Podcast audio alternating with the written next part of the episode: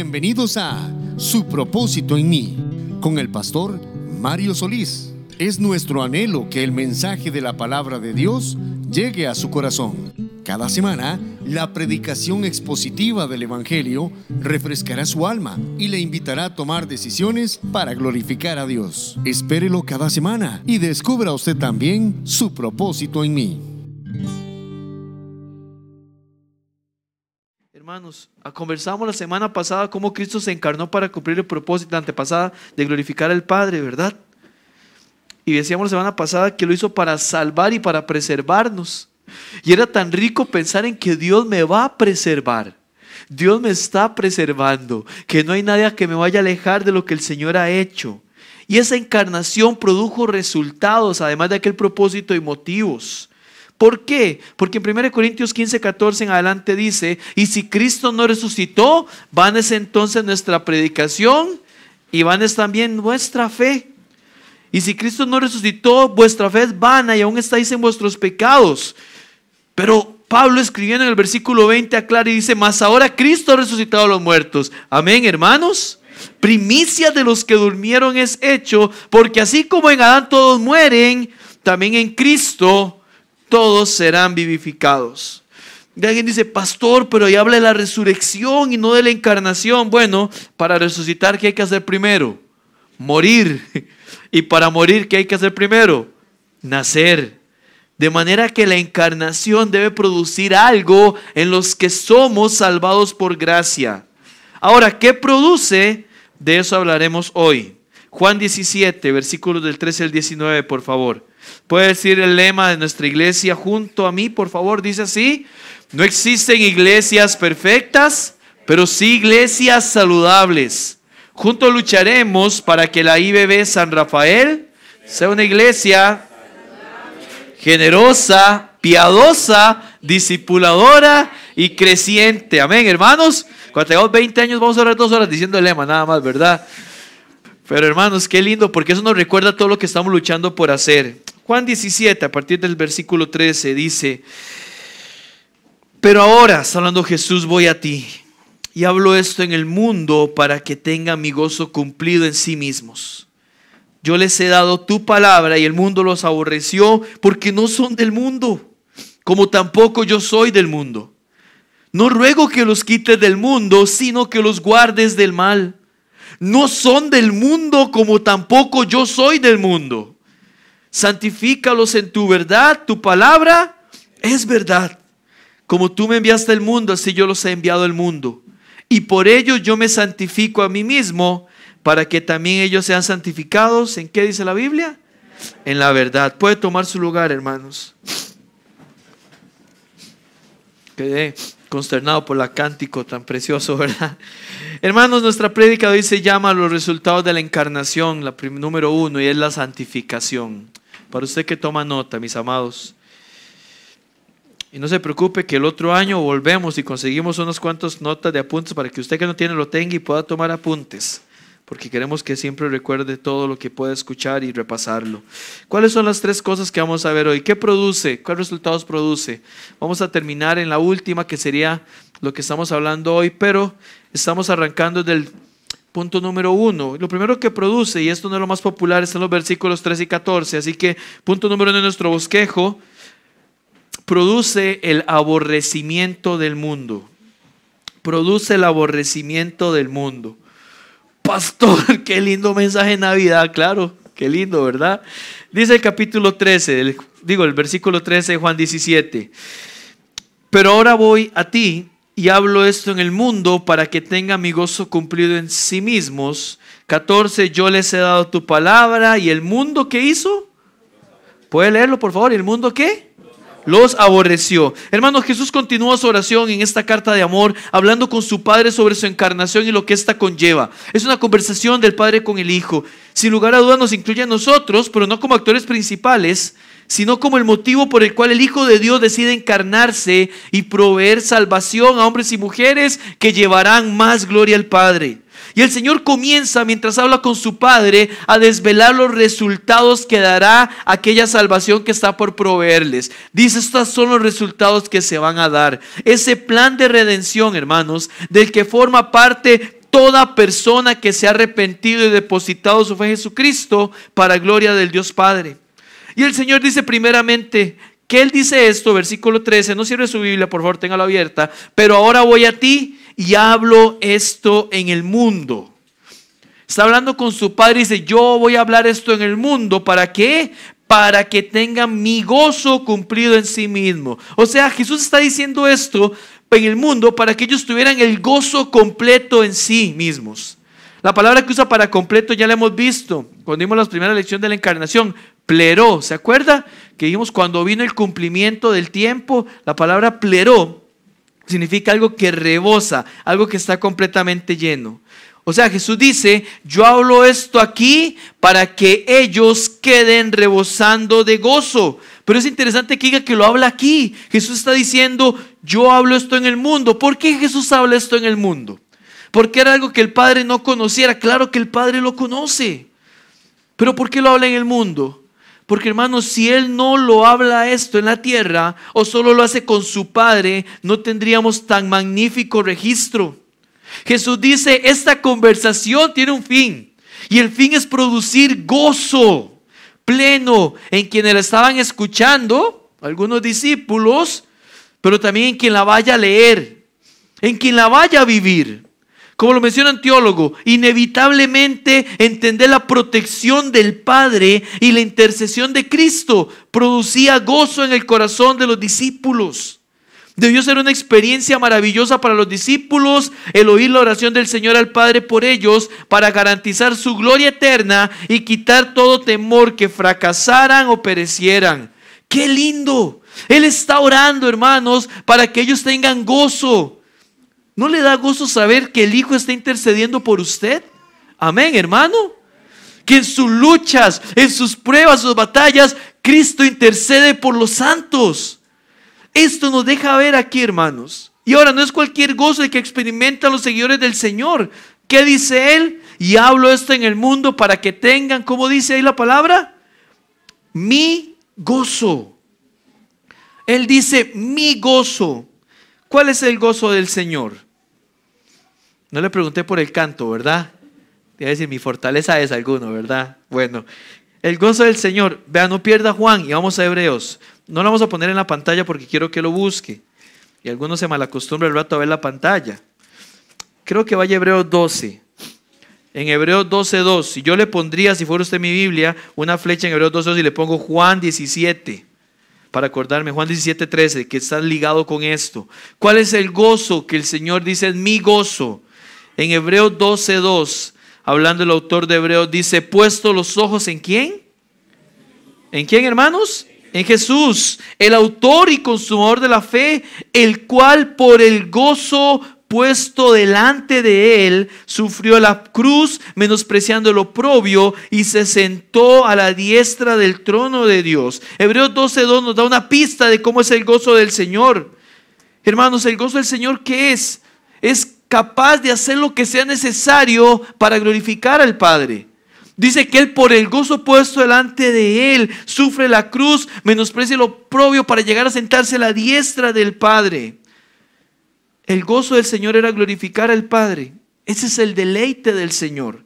Dice Proverbios 8:30, en un pasaje que los teólogos han interpretado como una referencia a la relación trinitaria, que esa ha sido la realidad eterna de Dios producirse gozo, Proverbios 8:30, para que lo apunte y luego lo busque, producirse gozo, deleitarse en él mismo. Y ese gozo, el cual hace obedecer al Padre para glorificar su nombre, a pesar de las circunstancias, es el gozo que el Hijo quiere proveer a todos los que encuentran el Evangelio, o mejor dicho, son encontrados por el Evangelio. Un gozo que no descansa en las circunstancias, hermanos sino los propósitos eternos que Dios va cumpliendo en sus escogidos. Un gozo que no descansa en las circunstancias, sino los propósitos de Dios. Amén, hermanos. Es el gozo que Dios quiere que tengan sus seguidores. Es el gozo que Dios quiere que usted tenga. Un gozo que no depende de las circunstancias. Y entonces usted puede decir, el gozo del Señor, mi fortaleza es. y su gozo sin medida él me da, se sabe la canción, ¿verdad? Y si tienes ese gozo, no, no voy a seguir, pero, ¿verdad? Hermanos, sí, por eso no voy a seguir. Un gozo que no descansa en las circunstancias, sino en los propósitos eternos que Dios va cumpliendo en tu vida.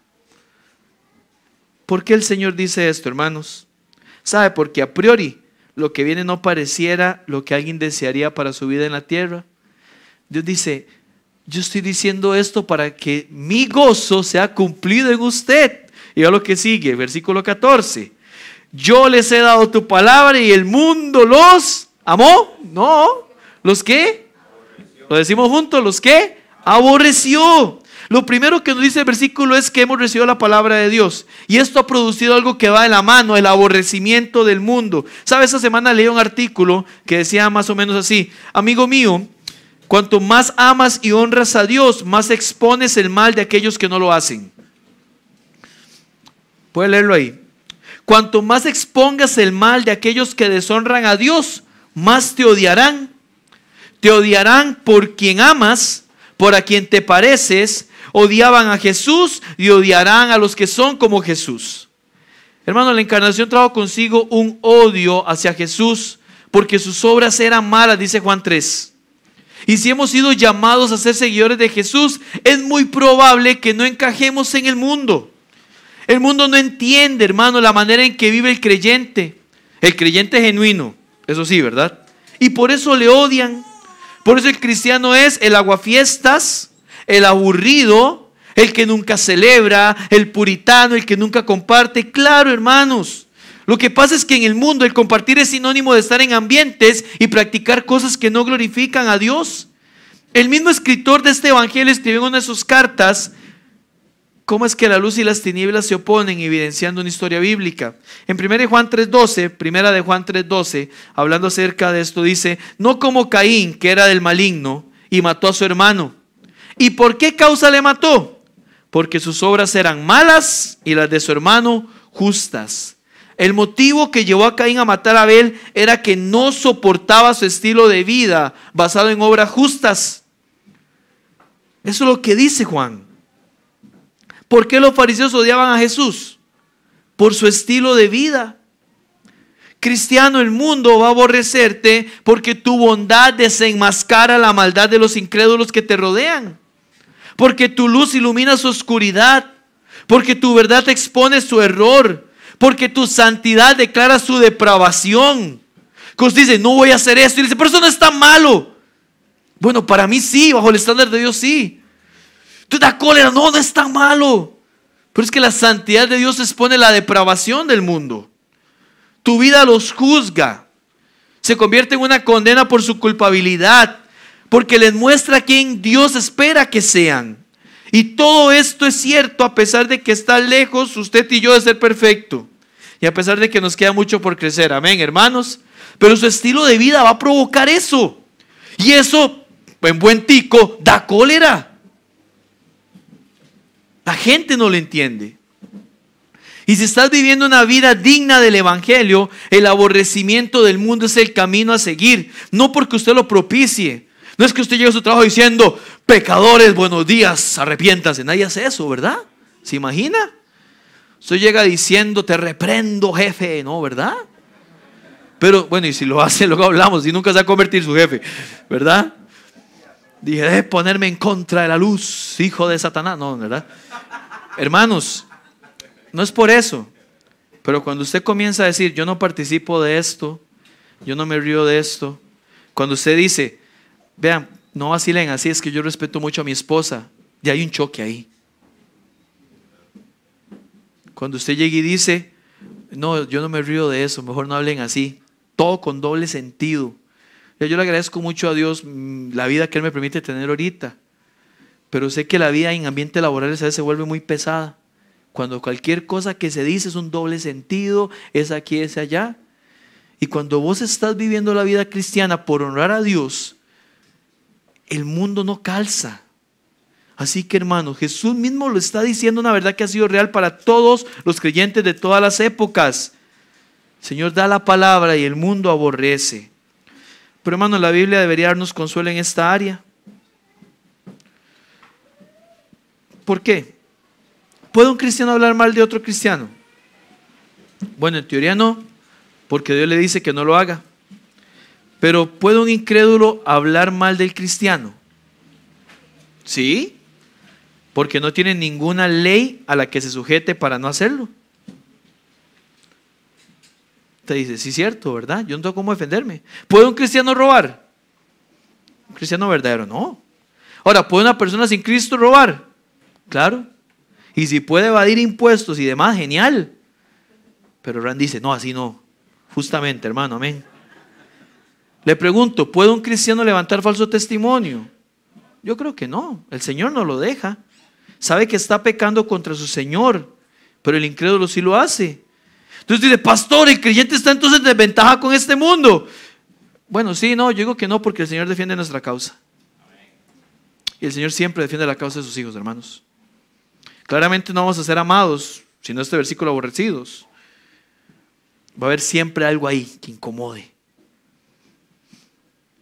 Y debería ver si usted calza también en todas las áreas, si algo está bien en la ecuación.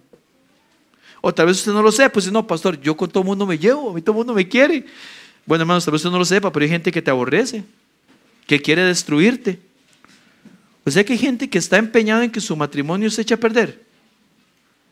En serio. Eso nos pasa a todos los hijos de Dios. Y ojo, no solo con gente de afuera de la iglesia, sino también de adentro. Pablo lo dijo así, allá en Efesios, porque yo sé que después de mi partida entrarán en medio de vosotros lobos rapaces que no perdonarán al rebaño. Y de vosotros mismos se levantarán hombres que hablen cosas perversas para arrastrar tras sí a los discípulos. Hermanos, el mundo también entra a la iglesia. Y hay que tener cuidado porque yo he escuchado gente que dice, es que con los de afuera, pero me pasó en la iglesia. No, que... Y he escuchado esta frase, fijo, sí. Son hipócritas, ¿verdad? La gente dice eso. Hermanos, el mundo también entra en la iglesia. ¿Sabe que Pedro escribió dos cartas? Una era para tratar al enemigo de afuera y otra el enemigo de adentro. En la iglesia también hay personas que son usadas por el enemigo y que también te van a aborrecer. Yo le digo esto para mi consuelo, pastor. No, hermano, para que usted te entienda dónde tiene que estar puestos los ojos en Jesús. Ame a la gente, dese por la gente, pero espero recibir todo de Dios. ¿Sabe? Yo sé que hay gente que quiere destruirme y me aborrece, que habla mal de mí, que se burla con otros. Yo lo sé porque a mí me lo dijeron cuando iba a entrar. Me dijo, sea pastor, bienvenido al ministerio, eso va a pasar. Yo jamás, yo soy buena gente y le caigo bien a las personas. Tal vez algún morado no, pero en general. hermanos, con el tiempo uno se da cuenta que hay gente que está deseando el mal mío también. ¿Sabe? Yo le aseguro que hay personas que pagarían por ver mi matrimonio disuelto. Se lo aseguro que pagarían porque mis hijos crezcan y se aparten del camino del Señor.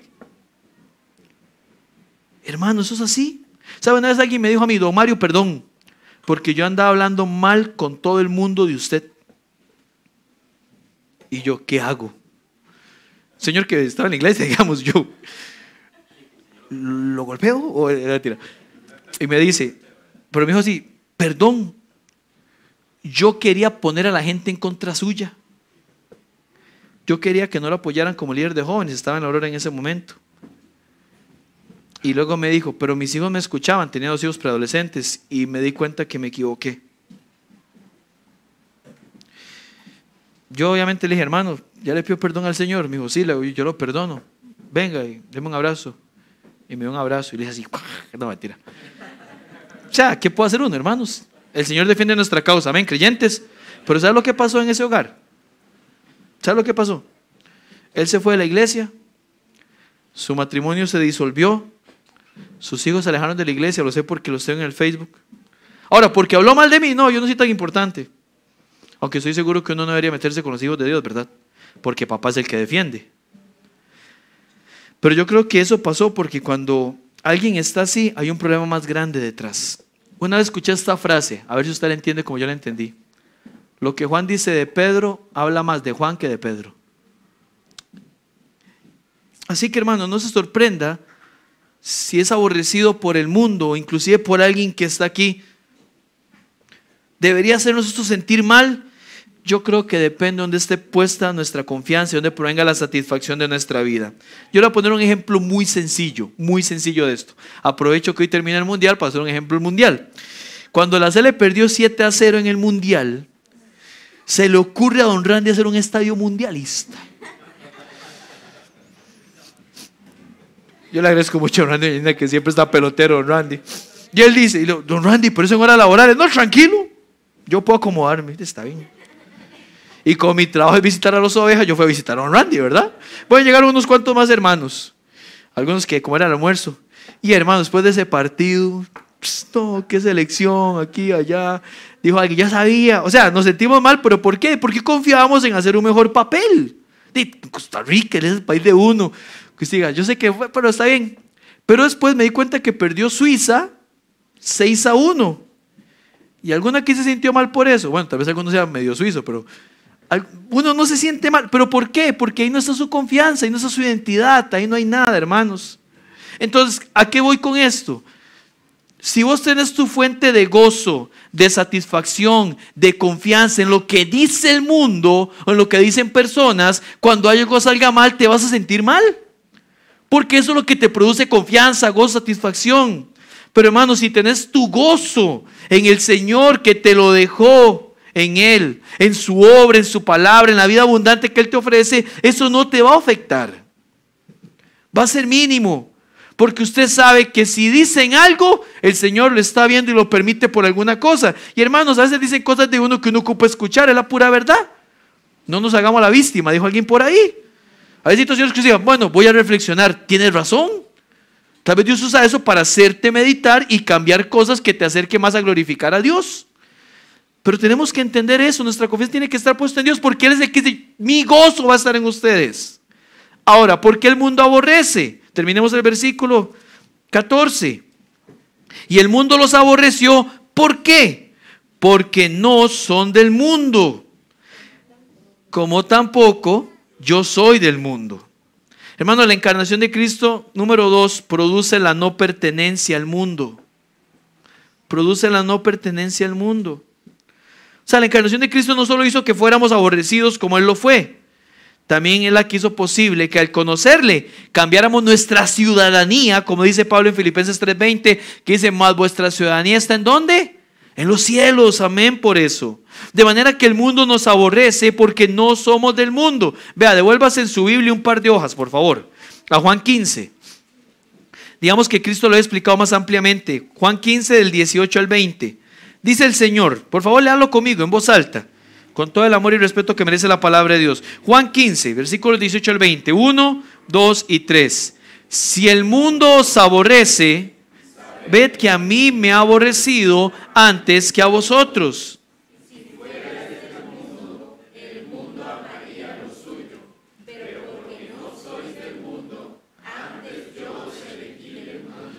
Por eso el mundo os aborrece. Acordaos de la palabra que yo os he dicho.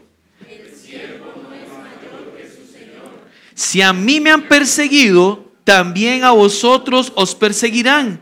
Si han guardado mi palabra, también guardarán la vuestra. Hermanos, si fuéramos del mundo, el mundo amaría lo suyo. ¿Alguno de ustedes le tocó trasladarse de escuela cuando estaba como en quinto o sexto grado? ¿Pasó por eso? Sí, algunos. Hay un tema cuando uno se traslada de escuela en esas, en esas épocas, ¿verdad? Usted llega y tiene un grupo fuerte de compañeritos que están desde primer grado juntos. Y ya han hecho amistad, ¿verdad? Grupo, eh, junta, no sé cómo llamarle, ¿verdad? Y a veces es difícil casar en un grupo que tiene tantas cosas en común ya. Y que pasan haciendo referencias al pasado y usted está como, ah, ¿verdad? Uy, vio que este año se fue fulanita, tanto que la queríamos y usted está ahí, y yo no. Y salen a jugar juntos en el recreo y usted, ¿cómo me involucro? Ahora, los que son buenos jugando fútbol siempre va bien, ¿verdad? Se involucran en el grupo, pero los que no somos, voy, ¿puedo jugar? No, ya estamos completos. ¿Qué hago aquí, verdad? O sea, cuesta. ¿Por qué cuesta, hermanos? Porque no somos parte de ese grupito. Bueno, hermanos, esa es la posición del creyente en el mundo. Es el lugar donde no calza ni tiene que desear calzar. ¿Por qué? Porque sabe que ese mundo aborrece a su Salvador. Así que no está interesado en aliarse a quien ofende al Señor. Usted estaría interesado en aliarse con alguien que pasa hablando mal de sus papás, de su esposa, de sus hijos. No, ¿verdad? ¿Por qué quisiéramos estar bien con alguien que pasa hablando mal de nuestro Padre? Y hermanos, el tema no es si me caen bien o no, si soy afín o no, o si tengo química o no. No, no, el tema es a quién amo más y a quién deseo complacer más. No diciendo que usted diga, no tengo, no, claro, usted puede tener química, afín, lo que sea, pero es que eso no es el tema. El tema es a quién amo más, a la gente o a mi Señor. ¿A quién deseo complacer más? ¿A la gente o a mi Señor? Porque de otras maneras, hermanos, ¿cómo vamos a estar escogiendo a Dios? Y el versículo 15 nos deja claro, véalo, que el fin del Señor no es que salgamos de este mundo. Versículo 15, no ruego que los quites del mundo, sino que los guardes del mal. O sea, el Señor no quiere sacarnos del mundo, porque de otra manera, ¿cómo otros conocerían del Señor? Es más, si el Señor hubiera sacado al mundo a los discípulos en ese momento, usted y yo no estaríamos aquí. Pero su oración al Padre sí es porque nos guarde del mal. Y voy por partes. Está bien, primero, dice quitar del mundo. Si el Señor quitara al mundo a sus discípulos, no estaremos aquí nosotros. El plan del Señor no es que seamos quitados. Más bien somos llamados a estar en Él para producir luz. Después dice, versículo 15, no ruego que los quite del mundo. La palabra mundo que aparece ahí es cosmos. La palabra es usada reiteradamente en la literatura de Juan, lo que se conoce en círculos teológicos como literatura juanina, por si algún día escucha esto. La gente habla de literatura paulina, que sería la de Pablo, Juanina, que sería la de Juan, y la de Pedro no sé si será Petrina o no, pero bueno, Pedrina tal vez, no sé, pero en realidad, porque cada escritor, aun siendo inspirado, tenía sus palabras para darle un uso. Por ejemplo, el uso de la palabra carne para Pablo es diferente que para Juan. Son cosas diferentes. O sea, no se refiere exactamente a lo mismo. Pablo siempre habla de la carne como algo pecaminoso. Juan no. Juan habla de cualquier cosa que esté en este mundo con eso. Entonces, cuando Juan habla de cosmos, se refiere al sistema de maldad que existe.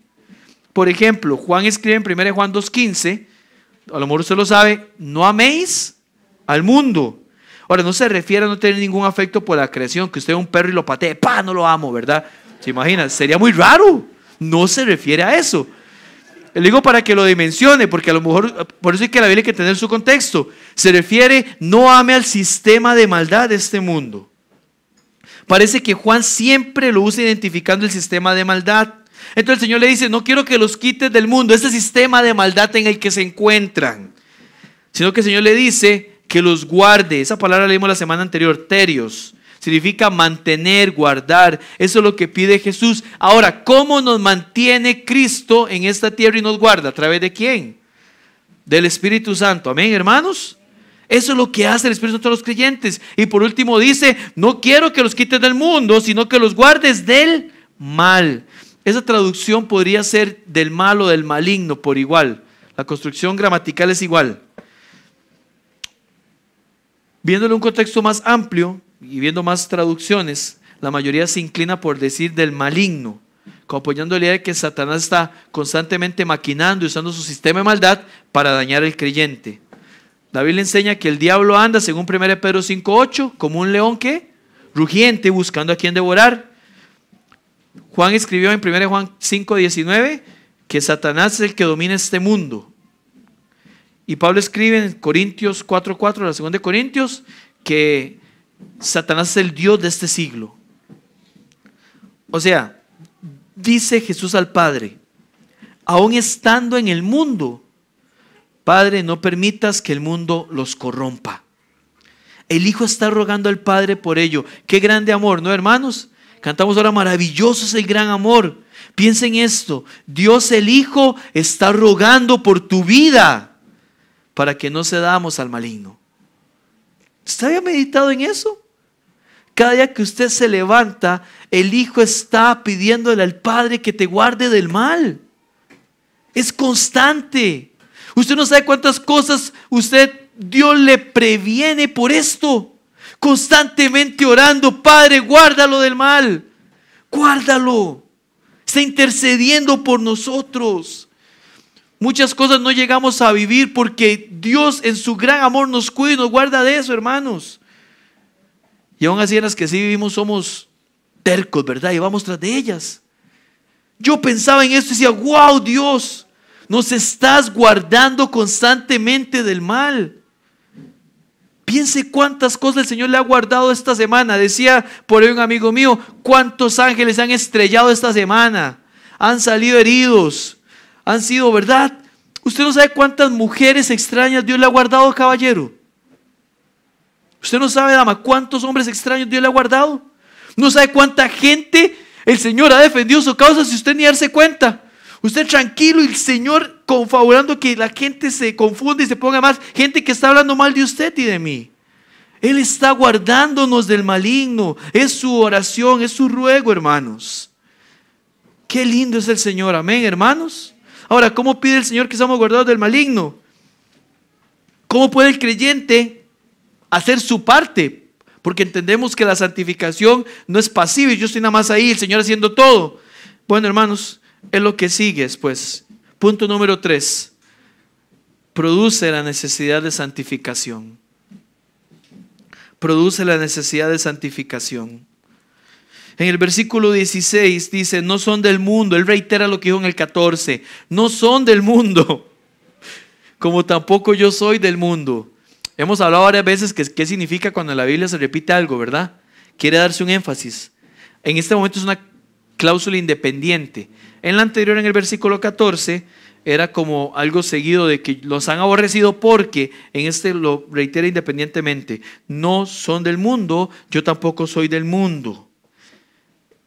Es su manera de dejar clara la posición del creyente. No son del mundo y no deberían por qué desear al mundo. ¿Y de qué manera es que logramos ser guardados del maligno?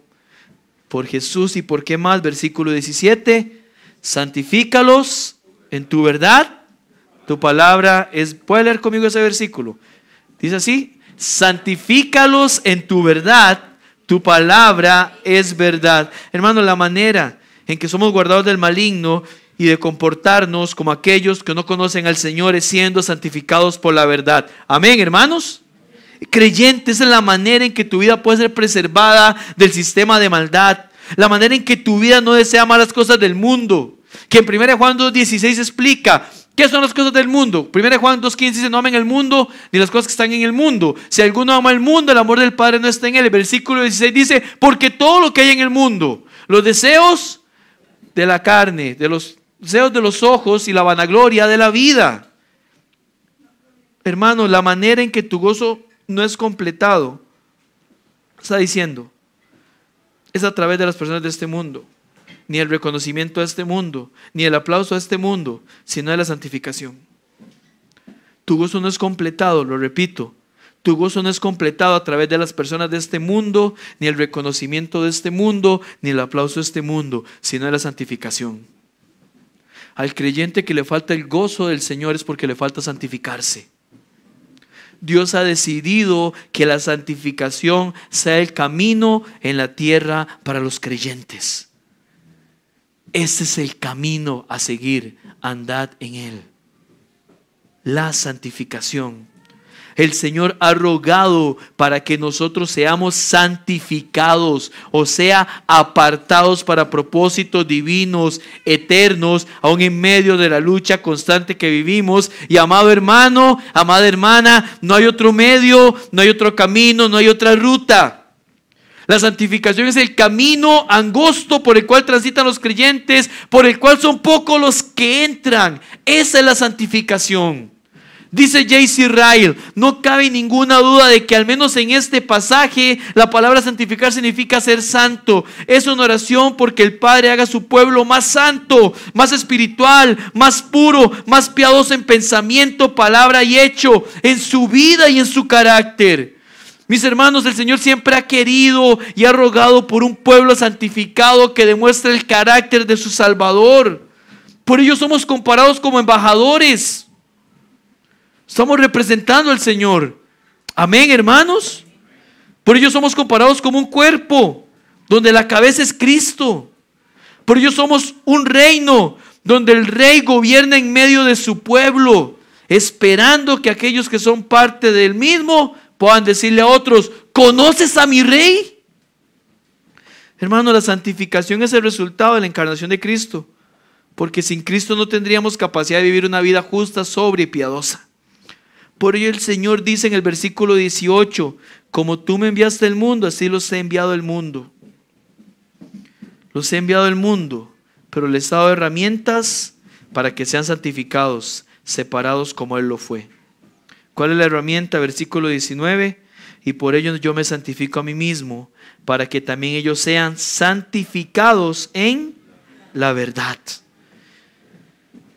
Es la palabra de Dios, hermanos. La herramienta para poder ser santificados. Eso es lo que ha producido la venida de Jesús. El aborrecimiento del mundo, la no pertenencia al mundo y la santificación del creyente. Eso es Navidad. Es un recordatorio de lo que dice Romanos 1.7. Amados de Dios, llamados a ser santos. ¿Qué aprendemos nosotros, hermanos? Yo quisiera darle tres aplicaciones rápidas, conforme al orden de los puntos que hemos visto. Hermano, lo primero que aprendemos es esto. Busque su gozo, su satisfacción, el sentido de esta época en Cristo. Busque su gozo, su satisfacción, el sentido de esta época en Cristo. Deje que el gozo del Señor sea su fortaleza. Porque si es en la aprobación del mundo, escúcheme bien, no vas a estar bien.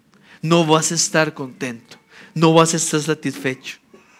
Si sos creyente te vas a sentir mal y van a pasar dos cosas. ¿Sabe qué es lo que pasa? Uno, o terminas cediendo a estar en lugares que no te corresponden como hijo de Dios.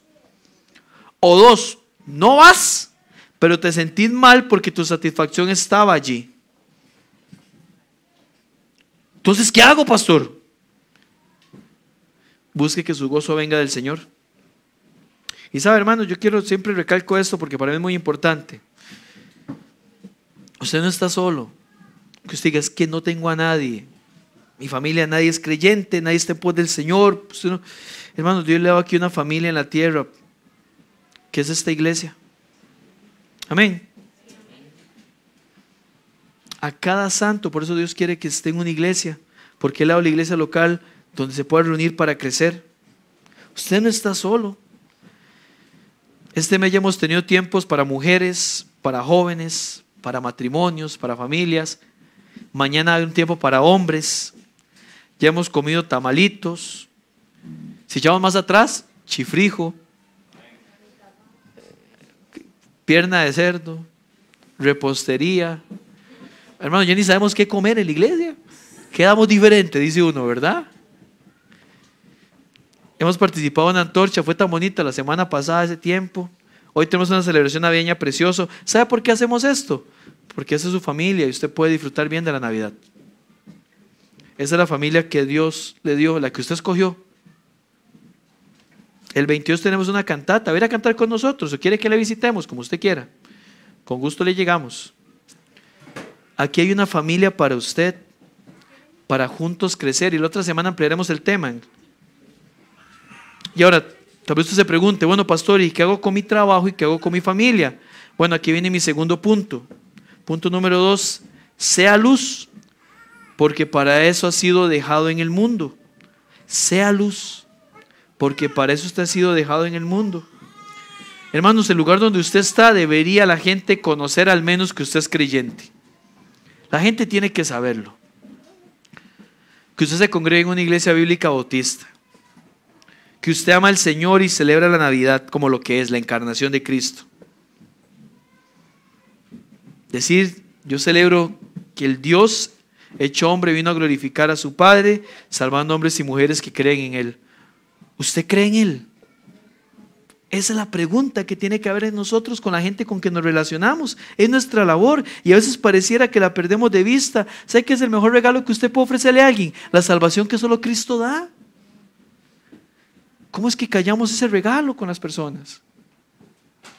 Hay una labor que tenemos, hermanos. Jesús hubiera podido dejar otra forma de compartir el Evangelio. Sí, claro pero decidió que fuera a través nuestro. ¿Cómo van a acercarse al Señor si nosotros no le hablamos? ¿Quién les va a hablar? ¿Quién les va a mencionar que hay un solo Dios y un solo mediador entre Dios y los hombres, que es Jesucristo? ¿Quién? ¿Quién les va a decir que de tal manera amó Dios al mundo que dio a su Hijo para que quien Él cree no se pierda? Yo no puedo hacerlo en su empresa. Usted no puede hacerlo en mi casa, en mi vecindario. Cada uno fuimos puestos para hacer luz. Si el Señor no quisiera que fuera luz, nos salva y ¡fum! nos mata. ¿Se imagina los cultos así? ¿Quién quiere recibir a Cristo? Recibe a Cristo y cae muerto. Va para afuera. Sería rarísimo. Predica el impío que no se quiere recibir a Cristo, ¿verdad? Usted, pastor, va a recibir a Cristo. No, porque no me muero, dice. Hermanos, ese no es el plan de Dios. Es que usted le hable a otros de su gran amor. Amén, hermanos. Hay que hacerlo. Este 24, si se reúne con su familia, vea, usted pide un permiso. Me gustaría leer la historia de la Navidad, diga. Y le hace Lucas 2. Y le hace Lucas 2 y explique, ¿sabe de qué está hablando ahí? Del Dios hecho carne, pero no se quedó un niño. Él creció y murió y resucitó para dar vida a todos los que creen en Él. Esto es a los que viven conforme a los parámetros que Él ha establecido, a los que le reciben como Salvador. A menos que su familia sea satánica, pagana, que le ganó aquí solo reina Belcebú, yo creo que le van a permitir leer eso y compartir eso. Hermanos, eso es lo segundo, sea luz. Y voy con lo tercero, hermanos. ¿Cómo podemos resolver de manera eficiente las primeras dos aplicaciones? Que el gozo esté en Cristo y que seamos luz donde estamos, con la tercera aplicación sea intencional en santificarse. Sea intencional en santificarse. Hermanos, el Señor está rogando al Padre para que usted se santifique. El Hijo está haciendo su parte, Él está intercediendo por usted. Haga usted la suya. Usted tiene la palabra para ser santificado, así que santifíquese creyente. Ame lo que Dios ama. Viva para lo que Dios quiere que viva. Cuando un creyente deja de santificarse, empieza a malearse. Cuando la santidad no es su prioridad, su modo de vivir, de hablar es notorio. Véalo en Jesús, es nuestro mayor ejemplo, hermanos. Él dice, yo me santifico porque alguien separado, santificado, es alguien enfocado en los propósitos de Dios. No se distrae con los deseos de este mundo. No está frustrado por cosas que le suceden. Sus circunstancias se sujetan a su mentalidad enfocada en Cristo. Lucha por atesorar a Cristo. Pero eso solo lo puede lograr si estás siendo intencional en santificarte en la palabra de Dios. Hermano, no hay forma de ser cristiano, de vivir el cristianismo que Dios quiere si usted no está en la palabra, más de lo que está en las distracciones del mundo. Eso es una bofetada para nosotros que podemos invertir dos horas viendo un partido, pero si acaso cinco minutos para leer la Biblia. Para que pueda una maratón, pero no puede leer la Biblia ni siquiera dos capítulos. No, no, es que no me nace. Si espera que le nazca, nunca la vas a leer, porque tu carne se opone. Tenés que a priori sentarte y decir, bueno, voy a leer la palabra de Dios. Y voy a quitar cualquier distractor. Y voy a sentarme en la palabra a ver. Por eso ojalá usted cuando haga esto o pongas su celular en modo avión si es que va en el bus o algo por el estilo para que no le distraiga, pero ante todo que lo haga la palabra física donde no tenga distractores. Pero hermanos, si usted no está ahí, no hay forma que usted llegue a ser santificado, no hay forma. No hay forma de ser el cristiano que Dios quiere que seas si no estás en la palabra, más de los que estás en las distracciones de este mundo. Porque este mundo pasa, dice el versículo 17, 1 Juan 2, el mundo pasa y sus deseos. Nada de este mundo debería demandarnos más afectos que nuestro Señor y el anhelo de glorificarle. Le pregunto, ¿usted quiere glorificar a Dios, hermano? ¿Usted quiere glorificar a Dios? Solo en la palabra lo va a hacer. Solo es posible si estamos en la palabra. ¿Sabe qué he descubierto, creyente? Que cada día son menos los creyentes fieles al Señor en su vida devocional. Es como si lo vieran opcional. Así sus vidas nunca van a crecer. Así nunca van a madurar. Hermanos, necesitamos estar donde Dios quiere que estemos para que entendamos los propósitos de Dios. Y Dios te quiere en su palabra. De eso no hay duda. Si estás en la palabra, todo lo demás que Dios va a pedirte, usted lo va a hacer y lo va a amar y lo va a disfrutar y el mundo va a perder su color. Esa es la manera de ser guardado del maligno. Hermano, yo le aseguro algo, si usted vive en la palabra de Dios, no va a querer irse a vivir a ningún lado que le ofrezca este mundo, se lo aseguro. Es que cuando uno ve en quién ha creído no hay comparación. No hay comparación y no hay mayor anhelo que atesorar a Cristo. Si usted vive en la palabra, no va a querer irse a vivir a ningún otro lado que le ofrezca este mundo. Usted no tendrá dudas si participar o no de compartir donde el ambiente no glorifica a Dios. Usted no tendrá ningún tipo de situación comprometedora con el alcohol, la música, las malas palabras, porque usted sabe que ha sido apartado para Dios, santificado. No se sentirá mal de escuchar. Usted nunca comparte, siempre da abuelo, ¿qué pasa con usted? ¿Qué sé yo? Usted puede decir como el apóstol, para mí el vivir es Cristo. Eso era Pablo. Y hermano, si vivir es Cristo, voy a vivir lo que Cristo viviría si estuviera aquí conmigo. Si para mí el vivir es Cristo, yo voy a vivir lo que Cristo viviría si estuviera aquí conmigo. Es más, de hecho, Él lo está, porque el Espíritu Santo mora en el creyente. Amén, hermanos. Así que, hermanos, santifíquese. Hoy le reto, concluyo con esto. Retome la lectura. No, retome el tiempo devocional, porque leer es muy fácil. Usted lee el periódico también, yo lo leo, no lee Facebook. Retome un tiempo devocional. Retome tiempos de oración. Ahora voy a pasar un, video, le voy a pasar el grupo de hombres en Cristo, pero lo voy a pasar a toda la iglesia. De un hermano predicador diciendo algo sobre la oración. Vuelve, hermanos, a donde Dios quiere que esté. Cuando cambia el año, uno se pone meta siempre, ¿verdad? No se preocupe, si no se pone a algazar, está bien. Pero sí póngase una, y es ser más fiel a la palabra de Dios. Pastor, yo estoy ahí. Hermanos, siempre podemos ser más fieles. Es sentar a su vieja naturaleza, su viejo hombre, y decirle, vamos, vamos a ir esté cansado, esté sin fuerzas, esté ocupado, no, mi prioridad es Cristo. Pídale al Señor que le ayude cada día a ser más santo, que le enseñe lo que no está bien para no hacerlo más. Quiero invitarle a que busque el libro de Job 34 y cuando lo tenga se ponga en pie, por favor, para cerrar en esta mañana. Job 34, 32. En el libro de Job, el capítulo 34. Cuando usted lo encuentre, póngase en pie, por favor.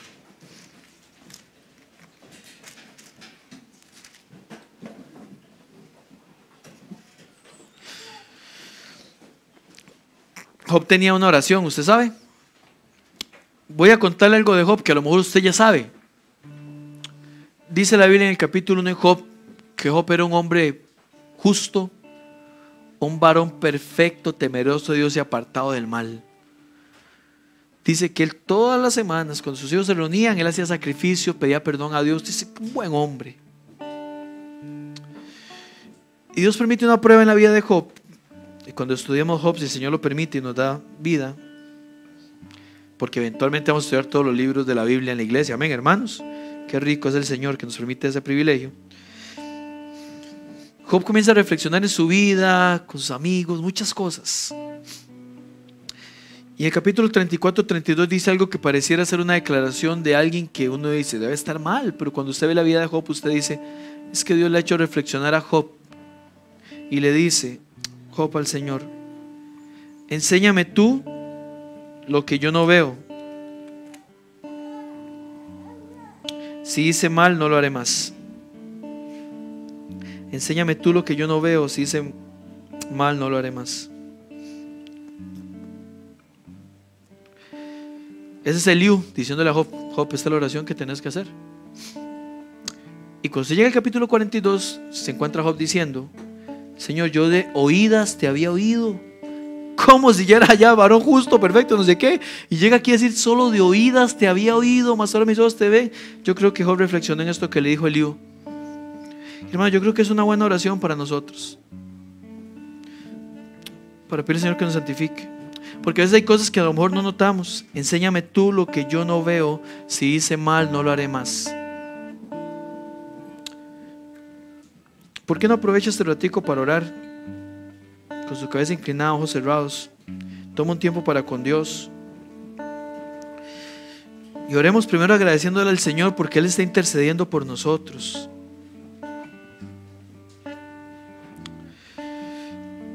Pero creo que es un buen tiempo para pedirle perdón, hermanos.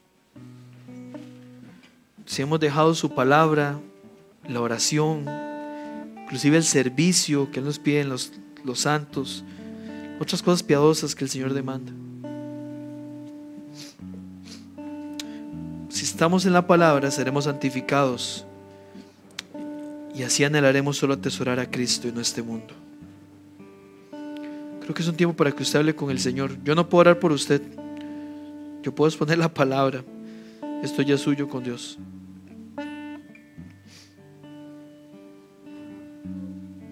Yo ahorita cierro con oración, pero ore ahí, por favor.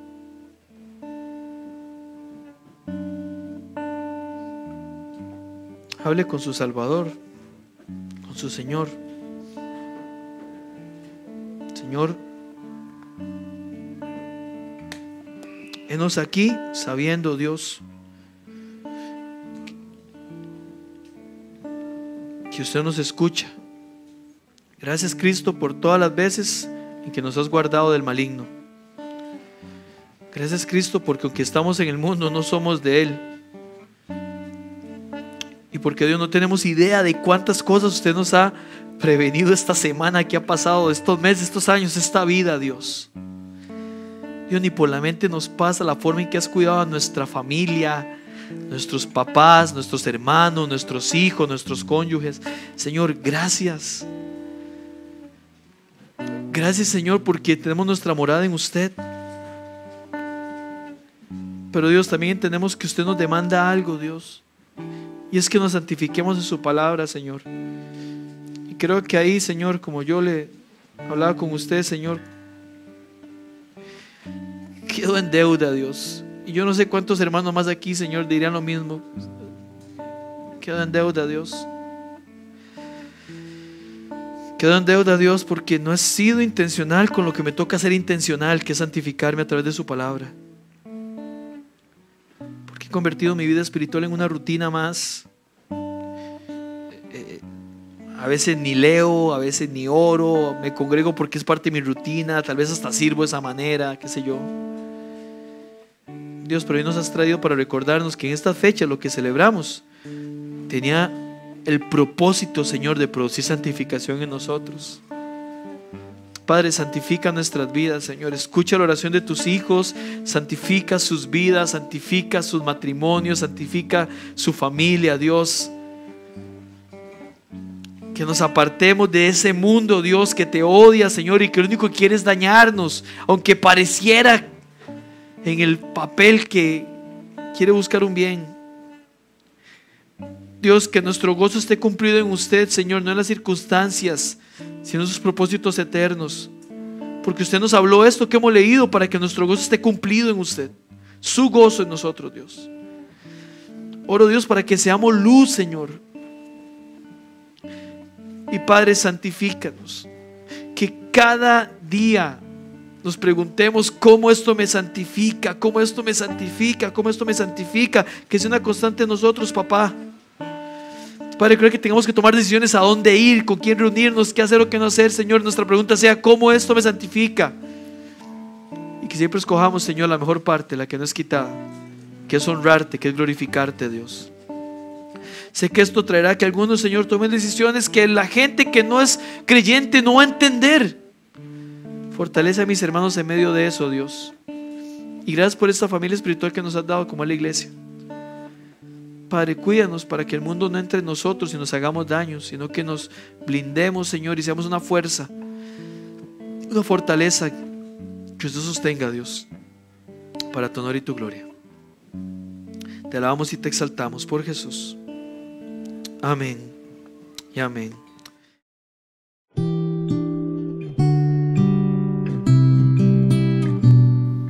Muchas gracias por haber escuchado este sermón le invitamos a escuchar la próxima semana una entrega más de Su propósito en mí.